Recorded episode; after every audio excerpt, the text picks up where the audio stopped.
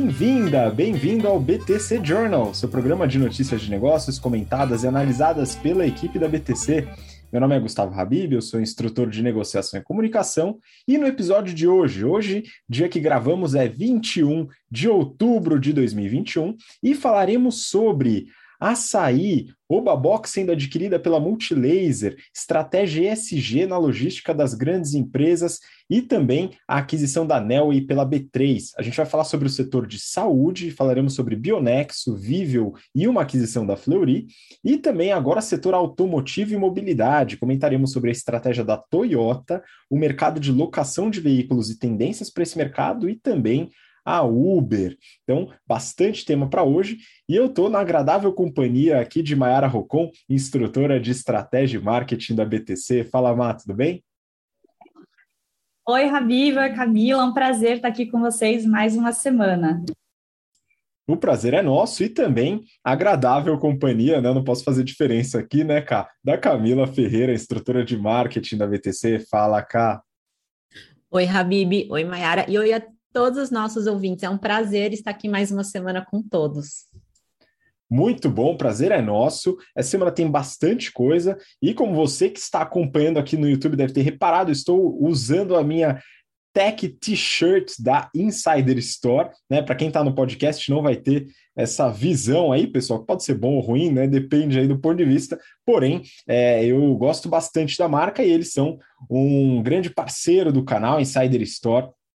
E se você voltou já para o trabalho presencial, né, você, colega que utiliza camisa social, né, então fica atento a undershirt, que ajuda bastante, dá uma segurada no suor dentro da camisa e também um conforto térmico, porque eles têm uma tecnologia têxtil muito legal nos produtos, bem interessante. E como você, ouvinte e telespectador do BTC Cast, do BTC Journal, tem uma facilidade bem legal aí, 15% de desconto nos produtos utilizando o cupom BTC15. Então, se você tem interesse em conhecer mais os produtos da Insider Store, vai no link que está na descrição e utiliza o cupom, né? E para antes da gente começar aqui as notícias, Ma, sei que temos comentários no último episódio, né? Então, vamos lá.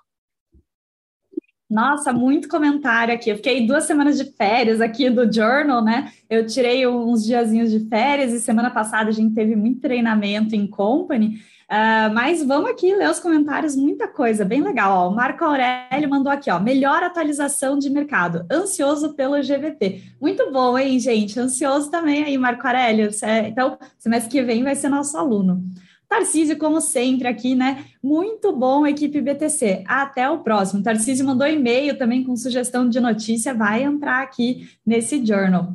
O André Cortada, que eu conheci ontem na turma, de, é, na turma 89, né, dando aula de estratégia, ele mandou aqui, ó. Obrigado pelo ótimo episódio, Renata e Camila. Sou aluno da turma 89 do GBT e achei interessante o uso da impressão 3D para a produção de implantes feitos sob medida. Muito legal aqui. E ele deixou a sugestão da gente fazer análise da Novo Nordisk, né? Então, quando tiver alguma notícia legal da Novo Nordisk, a gente já vai fazer análise. Está aqui no nosso backlog. André, obrigada pela sugestão. O Henrique mandou aqui, ó. Bom dia. Ótimo conteúdo, como sempre. Tenho como sugestão a análise da compra do Extra pelo açaí. Oba, Henrique, vou fazer análise dessa notícia aí para você.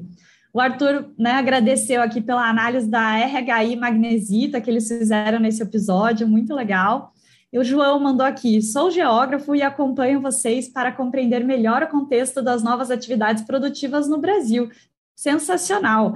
É, e no mundo, né? Se possível, gostaria de uma análise da Frame Bridge, sucesso. Boa, João, também entrou aqui no nosso backlog.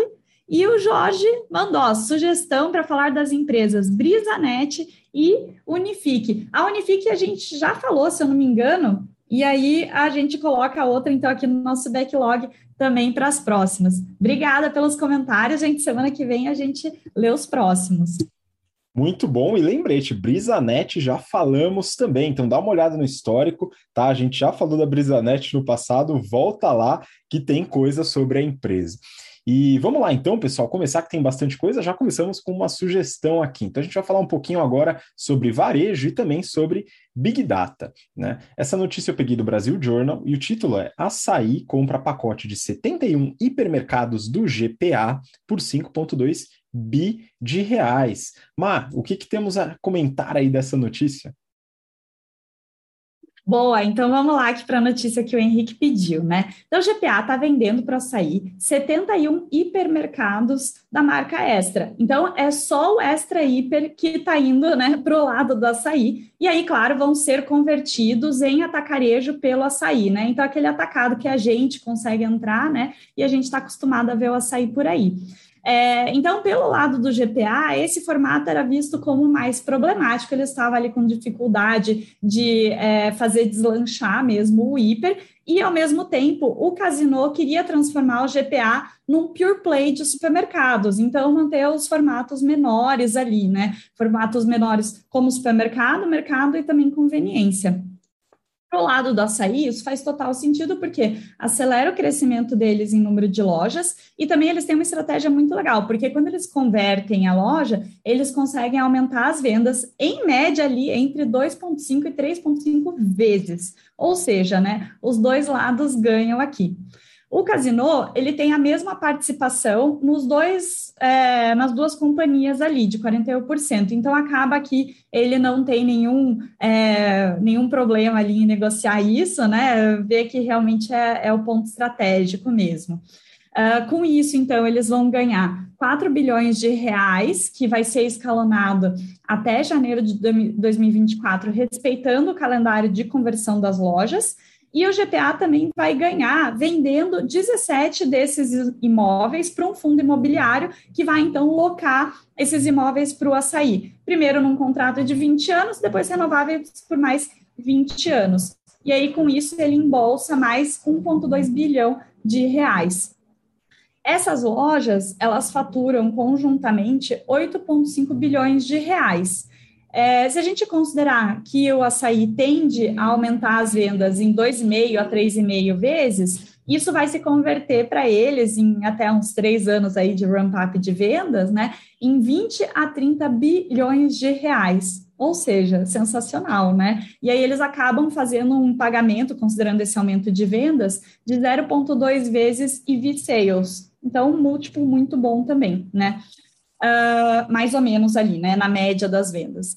E aí agora, com essa, né, esse desinvestimento aí do Casino, fica também na dúvida o que, que eles vão fazer com o Grupo Êxito, que é o maior varejo da América Latina, que tem na Colômbia, na Argentina, no Uruguai, e também com a Cenova, que administra os e-commerce de várias é, empresas, inclusive da Via, né, a antiga Via Varejo.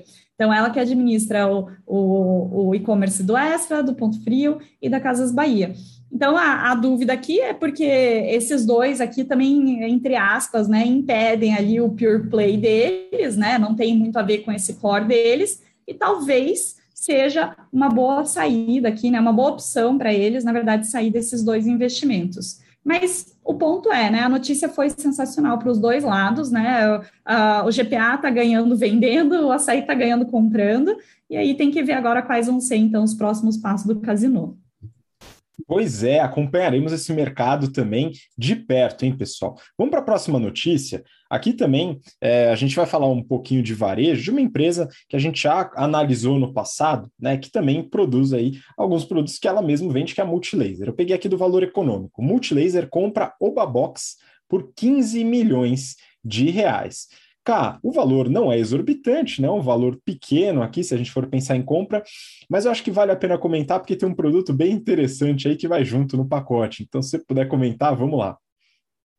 Com certeza, Habib. Então, né, quem já conhece, a Multilaser é um player importante no segmento de eletrônicos e suprimentos de informática aqui no país, e eles fizeram essa aquisição da Obabox.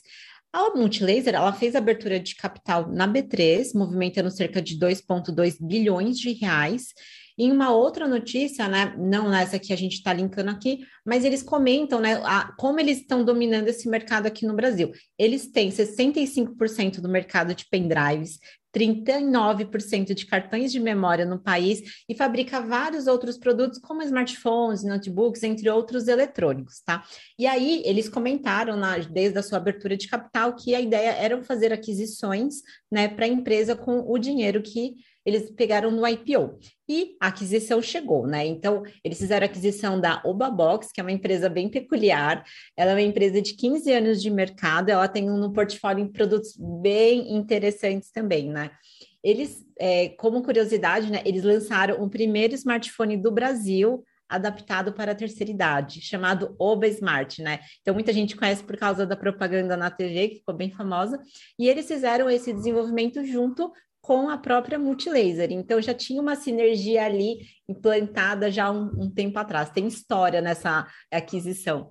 A empresa tem é, como eu falei, nessa sinergia, porque né, a Multilaser já está nesse mercado, de seg nesses segmentos de eletrônicos, e a Ubabox ela está atuando dentro desse segmento, mas num nicho muito específico que é focado na terceira idade.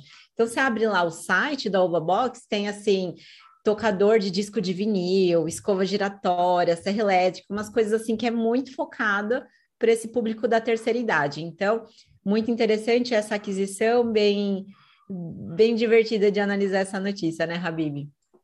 Pois é, apesar de que eu me senti um pouco ofendido pelo seu comentário agora, porque eu sou um assíduo é, é, é, escutador, vamos dizer assim, de discos de vinil, né? Eu acho que foi uma acusação grave em relação à minha idade, mas tudo bem, a gente pode passar essa, não? Mas é brincadeiras à parte, cara. Muito interessante porque é mais um nicho bem específico dentro desse mercado e parece um acerto aí, um investimento, apesar do valor ainda pequeno, né, em relação ao Multilaser, que fez um IPO de muito sucesso. Vamos seguir aqui para a próxima notícia, essa daqui para falar um pouco de estratégia logística e ESG. Eu quero muito que a Má comente isso aqui.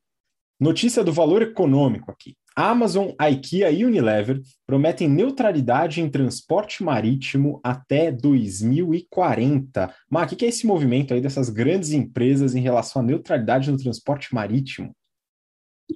Exato, muito legal, né? Então, essas nove multinacionais, que, como você falou, inclui a Amazon, IKEA Unilever, também tem a Michelin, tem a Inditex, que é a dona da Zara, né?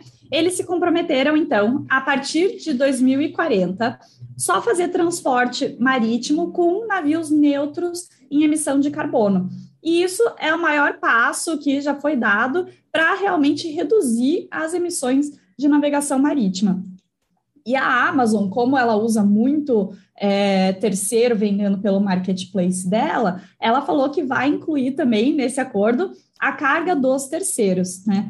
E isso é super legal, porque ele acaba sendo até melhor do que o acordo que a é, OMI, né, a Organização Marítima Internacional, que é da ONU, tinha estabelecido para a emissão de carbono. E aí, como eles estão indo muito além do que o acordado e o exigido, eles estão pedindo aqui ajuda, né? Tanto de órgãos reguladores para ajudar ele a alinhar, eles a alinharem algumas metas, principalmente de acordo com o Acordo de Paris, e também estão pedindo algumas medidas de política governamental, porque como os combustíveis de zero emissão custam três vezes, quatro vezes, é sete vezes mais do que os combustíveis fósseis, eles vão precisar de uma ajudinha. E aí eles sugeriram até um imposto sobre o carbono. Agora, a, a, etapa atual aqui do mercado logístico não está muito boa, né? A gente sabe que teve aí uma crise de container global, né? Desabastecimento, o custo de transporte marítimo deu uma aumentada, né? Mas como isso está olhando para o longo prazo, eles fizeram esse acordo nesse momento mesmo. E isso é sensacional, porque como é, as empresas que fazem transporte marítimo são terceiras, elas acabam tendo um incentivo aqui e uma confiança para poder fazer investimento tanto em navio é, de zero emissão quanto na infraestrutura que precisa para isso, porque assim não é pouco dinheiro, né? Vão aí uns bilhões de dólares nesse, nesse setor para fazer é, remodula, remodelação da, da frota, né? E também a, toda a infraestrutura que vai precisar para isso. A, Maersk, que é o maior grupo de transporte marítimo do mundo, que a gente já deve ter visto muito container deles por aí, né?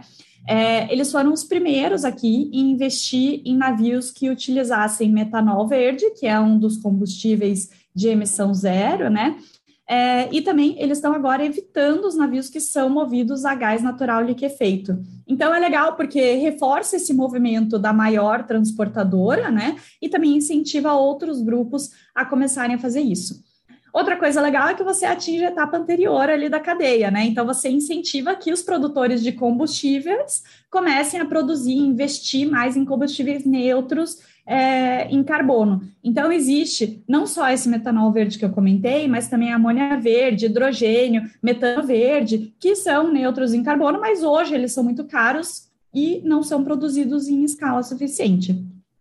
E aí eu fui dar uma olhada aqui um pouquinho em como que está esse mercado e os combustíveis é, de transporte marítimo. Então, hoje, mais ou menos 90% dos navios utilizam o diesel marítimo, que é chamado de bunker, que é o resto do, do, do refino do petróleo. Então, ele é super poluente, ele é super sujo.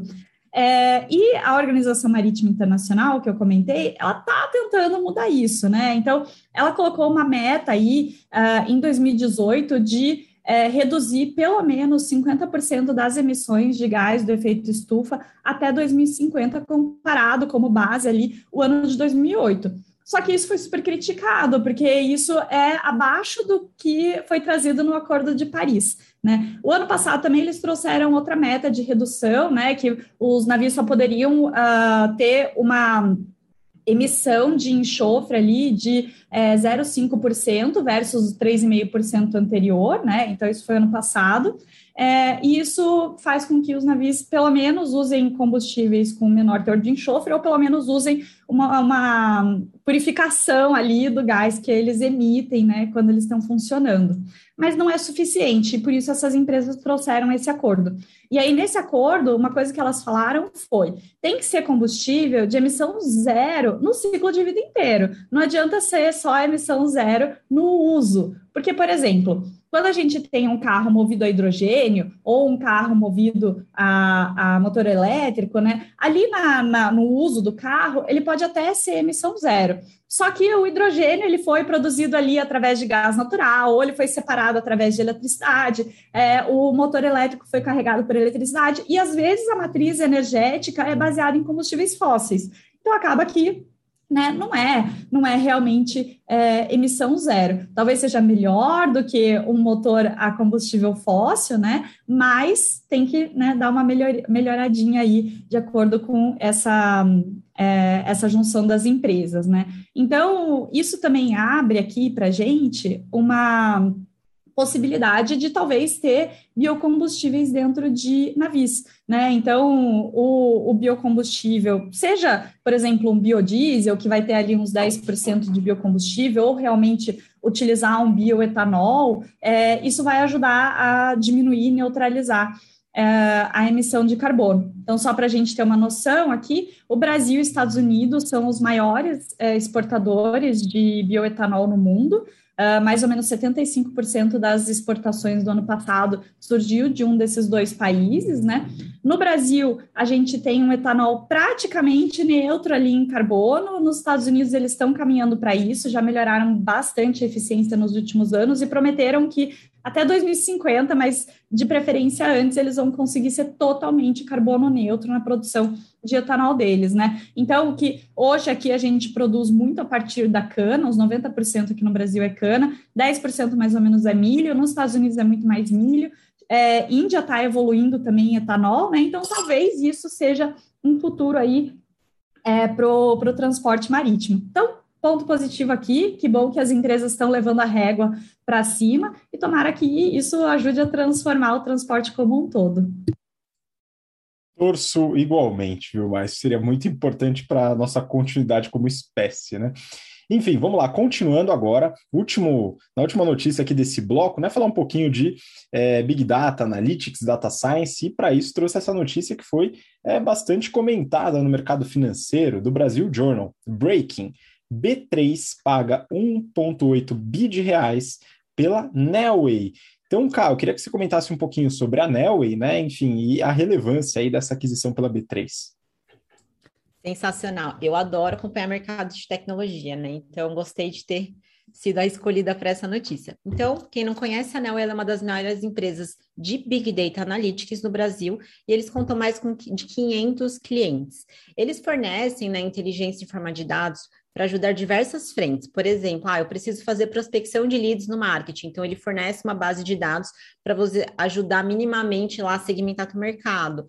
Ou então, banco de dados para ajudar em análise de departamentos de risco, compliance, análises jurídicas, entre outros. E eu achei muito interessante essa aquisição da B3, eu achei que foi extremamente acertada e né, é, bem feita do, do, do, no sentido assim a B3 já atuava no mercado de segmentos de dados, analytics e tecnologia, então eles têm muito a ganhar, né, com a aquisição aqui da Nelway. Eles já tinham feito, inclusive, uma sociedade com a TOTS, né, criando uma, uma outra empresa chamada Dimensa, uma empresa de SaaS, fornecendo já soluções para o mercado financeiro. E aí, né, eu vejo que a B3 estava atuando ali naquele, nesse mercado de dados, então eles estavam vendo assim, como que eu vou é, manipular os dados que eu já tenho aqui, né, que estão é, que tem aqui na B3, seja em veículos, seja sobre mercado de capitais, imóveis e outros dados, como que eu vou disponibilizar isso e como que eu vendo isso para mercado? Então, vem agregar muito essa aquisição da Nelway, porque não sei se vocês têm uma visibilidade, mas, por exemplo, ah, se eu sou uma empresa e preciso fazer uma análise de compliance jurídica entender um pouco mais sobre o veículo, por exemplo, que eu estou alienando em algum empréstimo ou que eu venda no meu e-commerce, eu preciso ter alguns dados, né, de Denatrans e Detrans. E esses dados hoje no mercado, eles são, sim, super duvidosos. Muitas empresas usam bases que não têm o dado super é, confiável. Então, a B3, que tem um dado super confiável, né, que trafega uma série de informações de altíssima é, certificação de qualidade, diria assim, né? Ela vai poder disponibilizar isso e trazer toda essa know-how tecnológico que a NEL tem, de, inclusive de venda, né? De para mercado e tudo mais. Então, achei que foi muito boa essa transação, Habib.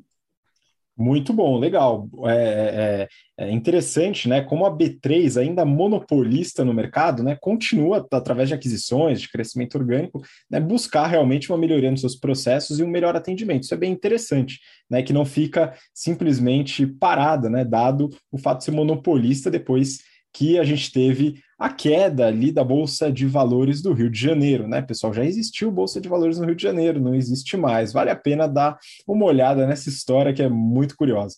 Bom, vamos para o próximo bloco, pessoal. Próximo bloco, é, a gente vai falar um pouquinho sobre saúde. E eu peguei uma notícia aqui para Má comentar aqui para gente, do Brasil Journal. Bain Capital compra 43% da Bionexo.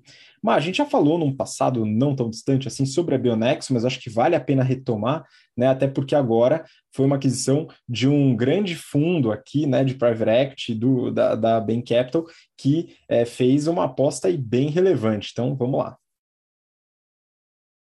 Ótimo. Então, vamos olhar aqui. Primeiro, né, a Bionexo.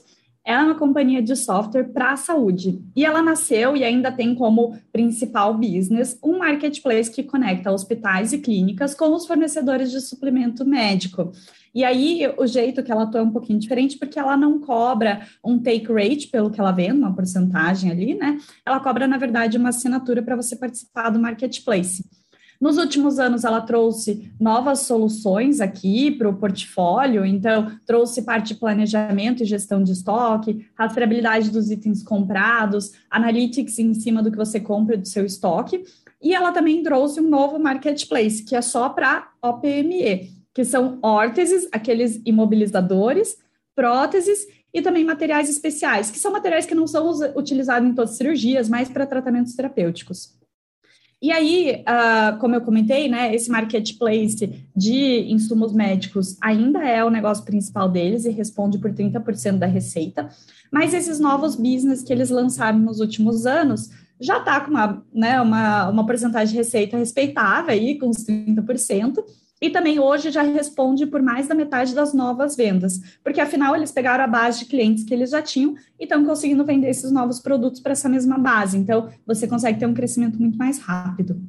Agora, nesse ano de 2021, eles estão esperando um GMV de 15 bilhões de reais, e é claro, né, não vai tudo isso para o bolso deles, eles estão esperando uma receita de 145 milhões de reais, que já é 25%, 27, desculpa, por cento acima do mesmo período do, né, na verdade, de 2020. Uh, a Bain Capital, que já tem uma porcentagem da empresa, é uma gestora de private equity que também já tem um histórico de investimento em saúde aqui no Brasil, por exemplo, ela investiu na Notre Dame, né?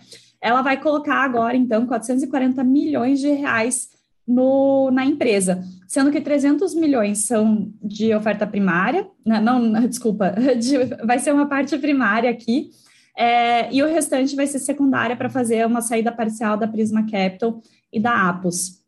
E aí, com isso, ela vira a maior acionista da Bionexo. Uh, com, essa, com esse investimento que eles estão entrando aqui, por esse valor, a Bionexo foi avaliada em 1,1 bilhão de reais, sendo que isso significa seis é, vezes e meia a receita líquida que eles estão esperando para esse ano. Então, uma avaliação muito boa aí, by the way. Eles vão usar esse investimento para acelerar o crescimento deles, tanto em M&A quanto em desenvolvimento orgânico de novos produtos. E aí eles estão focando em duas frentes aqui. A primeira frente é de software para realmente melhorar a oferta dos produtos. Então, trazer novas soluções para o portfólio deles e aumentar o cross-sell e o upsell dentro da base de clientes deles. E a segunda frente aqui é que eles eh, querem entrar na parte de front office, né? Então, eles falam que hoje eles estão muito no back office de hospital e de clínica, porque eles atuam na compra e no estoque, e agora eles querem ajudar também no atendimento. Então, toda a parte clínica de prontuário, é, prescrição, que agora está virando prescrição eletrônica, né? Todo o controle da parte de TI, eles querem entrar aqui. Então, provavelmente eles vão fazer algumas aquisições nessa área. É, e esse investimento aqui, na verdade, veio porque cinco meses atrás eles estavam querendo fazer IPO, mas eles ficaram meio reticentes que o mercado não estava muito querendo é, comprar algumas teses de tecnologia. Então, eles resolveram adiar o IPO até depois das eleições do ano que vem, porque daqui para frente vai ter muita instabilidade, né? E eles é, resolveram, então, é, né, colocar dinheiro próprio aí e falaram que foi até melhor do que fazer um IPO. Então, super interessante, né? Legal também ver a BEM entrando um pouco mais aí, aumentando a participação, que mostra uma perspectiva positiva que eles têm no negócio, né? É legal também que eles têm um jeito diferente aí no marketplace deles, né? Não ter o take rate, ter a, a mensalidade, e eles estão entrando, então, com um portfólio, né, cada vez com mais inovações, num setor super promissor. Então, imagino aí que vai dar muito certo daqui para frente. Pois é, e a ideia de atuar no front office também, das clínicas, hospitais, eu acho bem interessante. Então, eu tô, tô com altas expectativas. Vamos acompanhar, ver se eles vão crescer de fato através de aquisições, né? Ou se vai ser um crescimento orgânico nessa frente, mas eu tô animado. Vamos acompanhar. Agora vamos para a próxima notícia aqui nesse bloco de saúde. Eu peguei do Neofeed. Viveo avança na consolidação do setor de saúde e faz duas aquisições. Né? Aqui também comentando um pouco sobre a estratégia de crescimento através de aquisições, eu queria que a Camila comentasse um pouco sobre essas recentes aquisições da Viveo. Vamos lá. Muito legal, Habib. Então, a gente já tinha comentado sobre a Vivo aqui em alguns episódios passados, né? Acho que foi em agosto de 2021 que a Mayara me lembrou. E aí vamos retomar os planos que a Vivio tem, né, pós-IPO. Então, a Viva é uma empresa que fabrica, distribui produtos médicos e ela tem marcas conhecidas como tipo a Kremer, para mim é a mais conhecida de todas, né? Que é a do esparadrapo. E aí eles fizeram, né, algumas aquisições, né, desde o seu IPO, e aí a gente vai comentar aqui. Já antes do IPO, né, que eles levantaram 2.2 bilhões de reais, eles já estavam falando das aquisições da ProFarm Specialty e da Cirúrgica Mafra por 900 milhões de reais. E agora eles estão pagando 43 milhões de reais pelas duas empresas. Uma delas é a Técnico Tecno 4 produtos hospitalares e a PS distribuidora de produtos de saúde. A ideia do CEO da Vivion, né, que fala na notícia, que é o Leonardo Birro, é tornar a empresa o one-stop shop para grandes clientes e grandes grupos hospitalares, né? Que é sensacional. Então, a Vivio que é essa máquina de M&As, né? Porque além dessas aquisições que eu comentei aqui com vocês, eles já fizeram 14 transações no total nos últimos quatro anos, e uma delas que foi a de maior destaque, foi inclusive a compra da marca Kremer, que eu, que eu falei anteriormente. Então, vamos pensar. Então, olha o Brasil, né, que tem várias redes de, de, de hospitais, né, grandes redes, tipo a Rede DOR, DASA, Mater, Core, Saúde, né, a, a, a visão estratégica da Vivo, ela é sensacional. Por quê? Porque esses grandes, essas grandes redes precisam de fornecedores com portfólio amplo e que faça distribuição para todo o Brasil. Então, tipo, os M&As deles estão super interessantes, né? Porque é tanto de, das, das empresas que produzem esses produtos hospitalares, quanto as próprias empresas de logísticas para esses produtos. Então, a conexão ali da cadeia está muito, muito legal.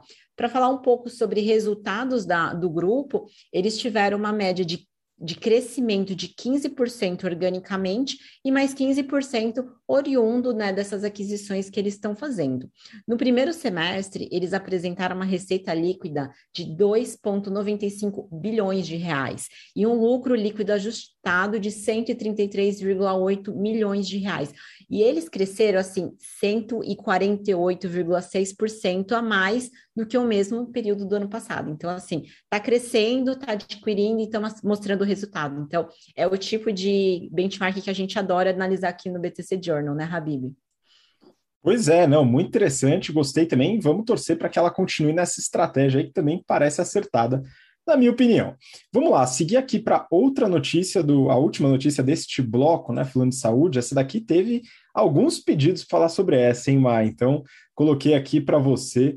É, Brasil Journal, Fleury compra laboratório de referência em Recife. A gente já falou aqui no, em alguns episódios anteriores sobre as estratégias, as diferentes estratégias dos líderes do mercado de medicina diagnóstica. Né? Então, algumas empresas estão indo num caminho né, mais voltado para verticalização, atuação com hospitais, outras empresas estão é, é, desenvolvendo mais tecnologia dentro dos próprios laboratórios, enfim. E aí temos a Fleury aqui, né, o Grupo Fleury, com essa aquisição relevante. Então, eu queria que você comentasse um pouco. Boa. Então, essa notícia aí foi pedida pelo Tarcísio e pela Tayane também. Tayane, que eu conheci ontem também na aula de estratégia. Prazer aí. Então, o, o laboratório Marcelo Magalhães, que foi comprado, né? Ele foi fundado lá em 64 e ele é referência em medicina diagnóstica é, em Pernambuco. Ele tem 13 unidades de atendimento e ele também conta com atendimento domiciliar ali na região metropolitana de Recife, do Recife, né?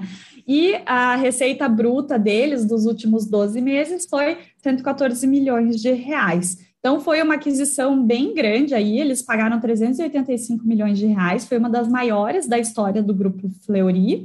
E agora, né, com essa aquisição, eles passam a ter 31 unidades de atendimento na região metropolitana do Recife, que eles já tinham algumas pelas marcas A Mais e Diagmax. Né? Então faz todo sentido, como você falou, né? Cada, cada um está indo para uma direção estratégica, né? Mas o Fleury ele está muito forte nessa estratégia de crescimento por aquisição e fazer uma consolidação de território nacional. Então faz total sentido aqui com a estratégia deles. Ótima aquisição. Excelente. Com isso, a gente fecha o bloco de saúde aqui do BTC Journal e a gente passa para o último bloco falando sobre setor automotivo e mobilidade. Eu peguei aqui uma notícia do Neofeed. Na crise dos semicondutores, Toyota passeia, entre aspas, no carro elétrico abastecido com etanol. Né? Então, eu coloquei aqui para para eu mesmo comentar essa notícia, viu, pessoal? Porque eu gosto bastante da Toyota, acho uma empresa bem interessante, queria entender um pouco mais dessa estratégia, que essa notícia é muito interessante, né? Que inclusive é uma entrevista com o Rafael Chang, que é o presidente da Toyota no Brasil tá? Então é muito interessante, eu recomendo de fato que vocês leiam. Se vocês quiserem acessar as notícias, né, e acompanhar os episódios, entra na nossa newsletter, também o link na descrição. Então se inscreve lá para a gente poder mandar os links para você, tudo direitinho, e você recebe em primeira mão, tá bom? Vamos lá, então Toyota, né, uma estratégia diferente no Brasil, né, seguindo a estratégia mundial. Então, basicamente, né, o que está sendo comentado aqui? São dois pontos que eu queria dar o um highlight na notícia e depois a gente vai um pouquinho para os financials da Toyota. O primeiro ponto é em relação à crise dos semicondutores. Então, como o Renato Aracaki né, chegou a comentar bastante algumas notícias anteriores sobre a crise dos semicondutores, tem afetado toda a indústria, a indústria automotiva é, de uma forma até especial. Né? Então, para muita, muitas indústrias, né, muitas empresas do ramo automotivo, está faltando muita peça, principalmente por causa da crise dos semicondutores. Né? Então, essa crise de fornecimento afetou bastante a indústria. Aqui no Brasil é muito comum a gente ouvir casos aí de pessoas esperando três, quatro, seis meses para receber um carro novo. Né? E aí o que acontece? A Toyota foi a montadora menos afetada na crise dos semicondutores. Por quê? E aí a entrevista dá essa dica, né? E tem alguns aspectos interessantes do ponto de vista de estratégia de negociação, porque boa parte da responsabilidade pela Toyota ser menos afetada do que as demais está em sua estratégia de sourcing, a estratégia de seleção e gestão de fornecedores, né? Então, o que, que aconteceu? A Toyota, né, primeiro que ela tem um planejamento global, né, um sistema é, bem robusto de médio e longo prazo de fornecimento de peças, com uma coordenação centralizada e muito organizada. Né? Isso está relacionado ao sistema de produção, just-in-time, teotismo tal, mas também à gestão dos seus fornecedores, né? fazendo, aumentando a previsibilidade de demanda e também fazendo com que os seus fornecedores consigam atuar de uma forma integrada com a sua logística. Isso é muito interessante. Né? É, ocorreu parada né, de, de, de, de, fornecimento por causa de problema de peças, né? Teve, no caso é, das fábricas aqui em São Paulo, né, Sorocaba e Indaiatuba, teve parada em agosto, né? Então teve um problema com falta de peças, mas grande parte não foi por causa da crise de semicondutores, né? Foi um problema relacionado a fornecedores na Ásia, focado em Malásia principalmente, por causa da pandemia, né, mas não necessariamente relacionado a semicondutores. Né? Então, o governo decretou lockdown, teve alguns problemas locais que afetaram o fornecimento no Brasil. Porém, a, a, a, estratégia de fornecimento, né, com a criação de uma série de fornecedores alternativos, estratégia global de fornecimento, fez com que a Toyota fosse menos afetada. Foi afetada, mas muito menos do que grande parte das montadoras. Então, um grande ponto aqui para a Toyota no modelo de produção e na estratégia de sourcing, de seleção de fornecedores. O outro ponto da notícia está relacionado à estratégia de eletrificação. Né? Então, as montadoras aí estão todas indo para carros elétricos, né? Então você vê a Audi com essa estratégia, a Tesla, né, que nasceu aí dentro, dentro dessa, dessa estratégia, e GM, Volkswagen, todas dando bastante atenção para a estratégia de carros elétricos, puramente elétricos, vamos dizer assim. A Toyota está indo na contramão. A Toyota no Brasil, ela está com uma estratégia de eletrificação e, e, a expectativa é que até 2033 todos, todos as, os veículos, né, todas as linhas de produto tenham oferecimento de carros eletrificados, mas não necessariamente 100% elétricos. A grande aposta da Toyota no Brasil e o, o direcionamento estratégico é para carros híbridos, principalmente os híbridos movidos a etanol. E o presidente ele comenta na notícia né, o porquê dessa estratégia. E uma das justificativas é realmente o gargalo da infraestrutura. Então, a gente tem é, uma série de problemas relacionados a carregadores de, é, de, de, alta velocidade, né, carregam rápido, carregadores rápidos, no caso, é, a estrutura mesmo de carros elétricos, a troca das frotas, o ciclo de vida, tem uma série de aspectos limitantes, principalmente no curto e médio prazo, para o carro elétrico. E a tecnologia desenvolvida para o híbrido é, a etanol né, contribui com a estratégia global da Toyota de redução de emissão de carbono, né, dado que etanol é um combustível renovável. E um outro ponto que o, o presidente coloca na, na, entrevista é de que adianta ter, e não necessariamente relacionado ao Brasil, tá, pessoal, mas de que adiantaria ter uma estrutura de carros elétricos se o abastecimento é através de uma fonte não renovável. Né? Então, o Brasil, na crise hídrica, também liga uma série de termoelétricas, é, uma série de países no mundo estão desenvolvendo estratégias de eletrificação de veículos com fontes de energia não renováveis. Então, isso seria é, contraproducente, né? apesar de na, na, indústria automotiva em si talvez tire um pouco do, da sua responsabilidade, mas não da sociedade como um todo. Então, esse é um ponto importante. E aí, para complementar, peguei um pouco dos financials, né? Eu queria falar bastante sobre essa parte estratégica, que eu acho bem relevante, mas só para tirar alguns pontos aqui, né? Eu peguei o resultado da Toyota no o final do ano fiscal 2021, foi, dois, foi em 31 de março de 2021. Né? Então, eu peguei o resultado de um ano e eu quero comparar aqui, pessoal, com o resultado da Tesla, tá? Então, só fazer um pequeno comparativo aqui E, obviamente, eu peguei o resultado da Toyota e fiz uma conversão de moeda aqui é, meio coxa, tá, pessoal? Coloquei um dólar para 114 ienes, então é, alguns valores estão arredondados, tá, pessoal? Com alguma margem de erro. Então, é, peguem aí a, a ordem de grandeza que eu acho que é mais importante. Então, vamos lá, receita da Toyota no final é, o ano fiscal 2021, né? Vamos considerar aí 2020 mais um pouquinho. 238 bilhões de dólares, né? Essa é a receita, foi a receita da Toyota. Tesla, no período de 2020, 31. Né? Isso dá é, 13% do que teve de receita Toyota. Lucro operacional da Toyota, 19 bi de dólares, é, o que dá uma margem de 8%, mais ou menos. E da Tesla, 1,9, ou quase 2 bi, né? também 10 vezes menor. Lucro líquido é, da Toyota, 19,7 bi e da Tesla 2,4. Né? Então aqui a gente vê uma grande diferença entre as empresas. Eu peguei mais dois dados aqui: o Return on Equity, o ROE, né? o ROE da Toyota, 13,3%, da Tesla, 12,4%. Tá próximo, tá próximo. Né? O histórico é bem diferente. E só para colocar uma terceira referência, eu peguei da GM aqui. O Return on Equity da GM foi de 27,6%. E o que mais impressiona é o valor de mercado, o market cap, o valuation da empresa, né? Da Toyota, 246 bi de dólares e da Tesla, 867, três vezes e meia maior em valor de mercado.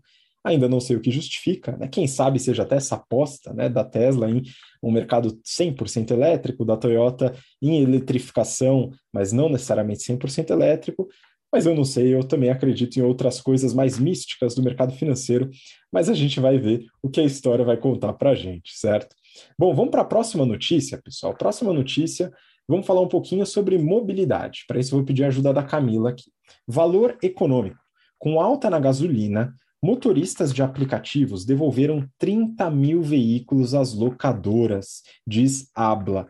Cá, mercado de locação de veículos está dando uma chacoalhada, hein? Como é que você vê isso aí? Tá complicado, Habib. Vamos lá. Então, quem não sabe o que é a ABLA é a Associação Brasileira de Locadoras de Automóveis. E como você mesmo disse, Habib, com o aumento do combustível, eles tiveram uma devolução de cerca de 30 mil veículos, né? As locadoras, ou seja, o mercado de aplicativos como Uber 99 vão sentir, ou melhor, já estão sentindo, né? Toda essa crise econômica que está aqui no, no, nosso país. Então, imagine o Uber que ele está sendo pressionado para mostrar resultados, que inclusive a gente comentou que eles aumentaram, né? a tarifa em vários países para ver se recuperava um pouco desse fôlego. E além disso, né, o que, que acontece? Aumento do preço, pessoas param de usar o Uber, né? Porque está começando a ficar inviável. E além disso, com a disparada de preços de combustível, você tem uma baixa disponibilidade dos motoristas, porque não está fechando a conta, né? Fazer Uber. Então, o resultado desse cenário, assim, ele vai ser difícil. Eu estou ansiosa para ver o resultado semestral do Uber nesse, nesse ano, tá? Já no, no, segmento de aluguel de carros, o ano passado, mesmo com a crise, mesmo com o lockdown, eles foram alugados cerca de 200 mil veículos para motoristas de aplicativo. Esse ano o número caiu para 170. Então, tipo, o mercado de locação de veículos para aplicativo está sentindo. Sem contar, né, que o mercado é, automobilístico está sentindo por causa da crise global dos semicondutores que está, né, mexendo com todo mundo. E na notícia eles falam que talvez essa crise possa se estender até 2023. Então, vai ser complicado esses próximos anos. Com a crise, né, essas montadoras elas estão pedindo, para vocês terem uma ideia, 240 a 300 dias, você fica quase um ano esperando o carro chegar. Né? E além disso, eles falam ainda que não é garantia ainda que entrega que faça a entrega dentro desse prazo. O prazo anterior gerava em torno de 90 dias. Olha só a diferença que toda essa crise está gerando aí com as montadoras. O efeito disso, né? Para as locadoras, o que, que acontece? A idade média das frotas elas estão aumentando, né? O que pode ser um problema ali no curto, médio prazo. Por quê? Na própria, a própria Abla cita na notícia que a idade média, que era de 14 a 15 meses, está pulando para 23 meses.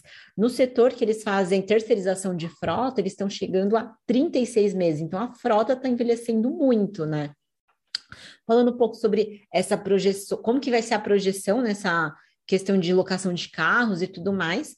Em 2022, eles citam que o setor mantém uma necessidade de comprar 800 mil veículos. E o fator limitante, né, que a preocupação de todos é: será que as montadoras vão entregar ou não tudo isso, né? Eu tenho minhas dúvidas. Assim, eu acho que não vai entregar, né?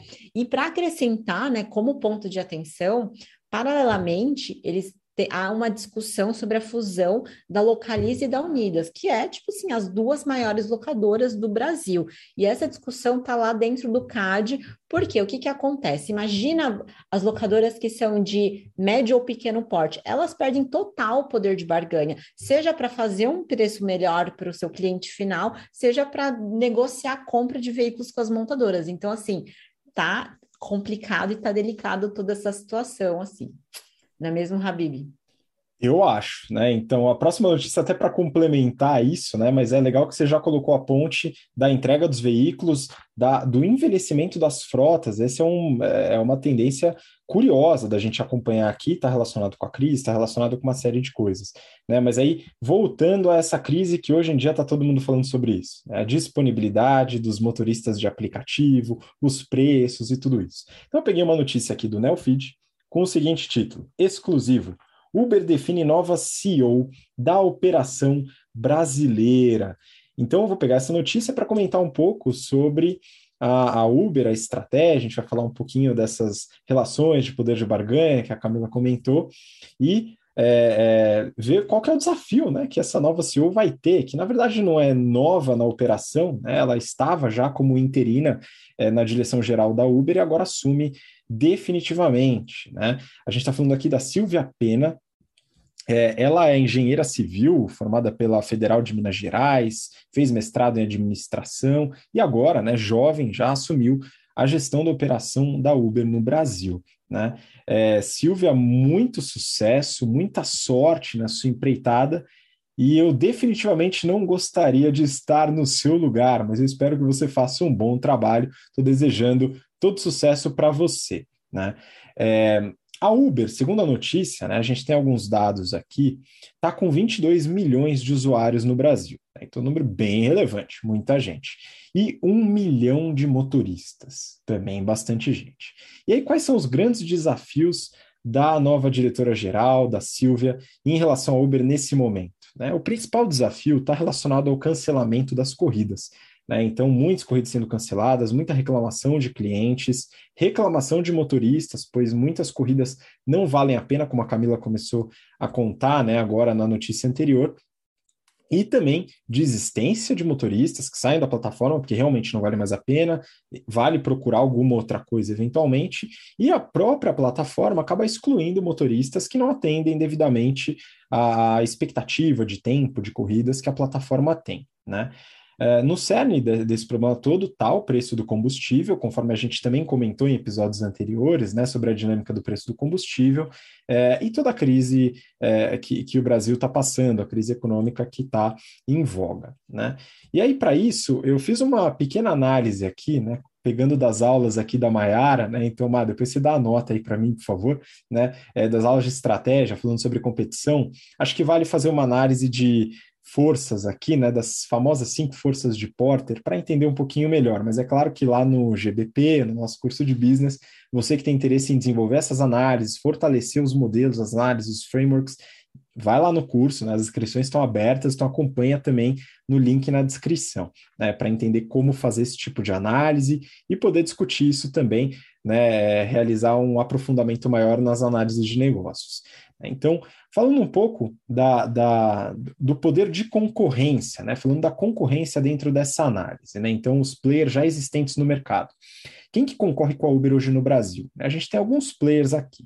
Eu peguei aqui, os, o principal é 99, né? A gente tem um player interessante que é Lady Driver, né? Focado no público feminino, bem interessante, com uma proposta de segurança para o público feminino, que é uma discussão bem importante. E players que trabalham com caronas, né? Como por exemplo, BlaBlaCar. Né? Então, são concorrentes diretos que a Uber tem aqui no Brasil. A Uber ainda é bastante representativa, né? Tá na liderança folgada aí, mas a 99 está bem próxima também. Lá fora tem outros concorrentes. A Lyft é uma outra empresa de capital aberto nos Estados Unidos e que é um grande concorrente da Uber lá fora, mas não atua aqui no Brasil. E a Cabify, que estava no Brasil há um tempo, saiu e agora atua é, em alguns países no mundo, mas não no Brasil. Então são poucos players, mas como o modelo de negócio da Uber exige um efeito rede, né, então é preciso que tenha muito usuário, a competição se torna acirrada. Né? Então esse é um ponto relevante, apesar de aqui a Uber ainda ter uma liderança razoavelmente folgada. Em relação ao poder de barganha de fornecedores, a gente pode analisar os fornecedores, né, a estrutura de fornecimento da Uber como sendo os próprios motoristas, né? E aqui o negócio que está, esse é o negócio que pega, está mudando bastante essa dinâmica, né? O poder de barganha da Uber era bem alto, né? Da onde se dá o poder de barganha da Uber em relação aos motoristas? Principalmente em relação ao índice de desemprego no Brasil. Tá? Isso acontece em todo o país. Então, no Brasil, 14 milhões de desempregados, 30 milhões de pessoas na informalidade. Isso diminui as alternativas que o motorista teria em relação a outras possibilidades de ganho, de renda, de trabalho, e com isso a Uber acaba ganhando um poder de barganha na hora de trazer esses motoristas para a plataforma. Porém, esse poder está sendo reduzido, né? porque com a redução do retorno das corridas, né, apesar do aumento de preço eventual que a Camila colocou, é, isso empurra os motoristas, de certa forma, a buscar outras alternativas.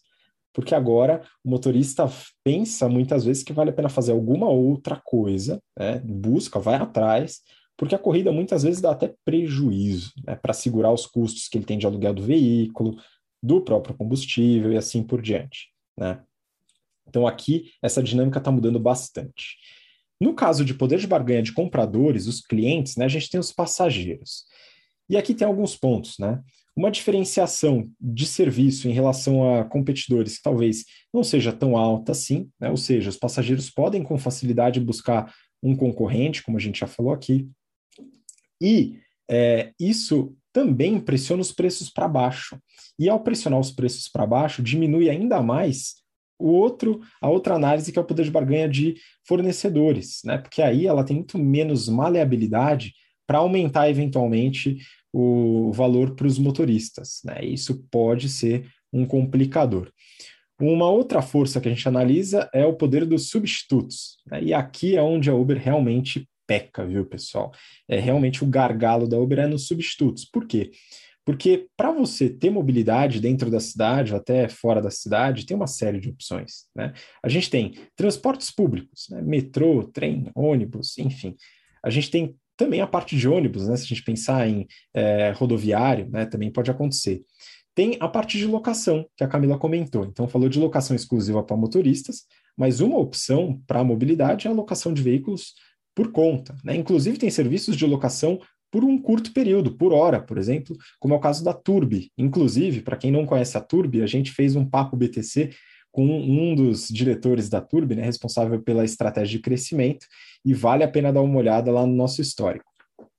Então, é, a conveniência é muito importante para a sustentabilidade da Uber. A Uber está muito focada na conveniência para poder ter um poder em relação a esses substitutos. Mas né? É, se os motoristas param de aceitar corridas, as corridas começam a demorar para chegar, né? Essa conveniência acaba se perdendo e ela acaba perdendo esse poder em relação aos substitutos. E tem também a parte de novos entrantes, né? E aqui também, aqui é um pouco menos, né? A gente pensa em novos apps de mobilidade. É, a barreira de entrada no mercado talvez não seja tão alta, principalmente para quem já domina uma tecnologia de, é, de roteirização de mapas, né? Porém, é, ainda assim pode ser um desafio para novos entrantes, mas o mercado já é competitivo por si só. E ele tem o risco de novos entrantes, como, por exemplo, locadoras e montadoras que queiram oferecer um serviço de, de mobilidade, ou eventualmente até empresas que desenvolvem é, mapas, como o Waze e Google Maps. Né? Então, é, são alguns pontos. Ah, mas é tudo ruim? Não necessariamente. Então, a Uber, por ser líder, né, o efeito rede está a favor dela. Então, as pessoas utilizam muitas vezes a Uber por conveniência, por já ter o aplicativo lá e todo mundo usar e ter muito motorista ainda na plataforma. Tá? e a tecnologia. Né? Então, uma das grandes vantagens competitivas da Uber é a inteligência de rotas desenvolvida ao longo de anos né, nessa experiência. Então, é, tem alguns pontos muito positivos, porém tem muitos desafios. No Brasil, ainda, com a crise e com as dificuldades dos motoristas, a nova CEO tem um grande pepino nas mãos. Tem jeito? Tem, eventualmente, né? Lidar com esse ponto, porque ainda tem a questão da, do prejuízo que a Uber dá todo trimestre, né, pessoal? Então, esse é um ponto relevante também, que eu não vou abordar aqui, a gente já falou bastante sobre os resultados da Uber em outros episódios, né? Mas é aquele prejuízo gigante, queima de caixa, é uma desgraça, e a gente é, é um complicador né, dessa análise toda que a gente tem que fazer. Então, a dinâmica de poder de barganha ela se altera bastante, a gente precisa analisar esse movimento dos motoristas, o que, que vai acontecer, se existe algum incentivo que vai ser dado, né? Porque agora, nesse momento, a Uber está dependendo muito de motoristas, né? Não pode se dar o luxo de expulsar e achar que vai chegar ao monte em seguida. Isso não vai acontecer. Essa dinâmica mudou. E agora a Uber vai ter que lutar bastante para retomar o poder de barganha para sua mão. Então vamos acompanhar e desejamos sucesso aí para a nova CEO nesse grande desafio, hein, galera? Bom, esse foi o último episódio do BTC Journal de hoje. Então queria muito agradecer a participação de vocês. Mayara, muito obrigado de novo. Obrigada, gente. Obrigada por ouvir a gente mais uma semana. E mandar um abraço especial aqui para as turmas 89 e 91, que eu comecei a dar aula para eles agora essa semana de estratégia. Muito bom. E Camila, muito obrigado também. Muito obrigada, Habib, Mayara e todos os nossos ouvintes que nos acompanharam até aqui e nós aguardamos as suas mensagens.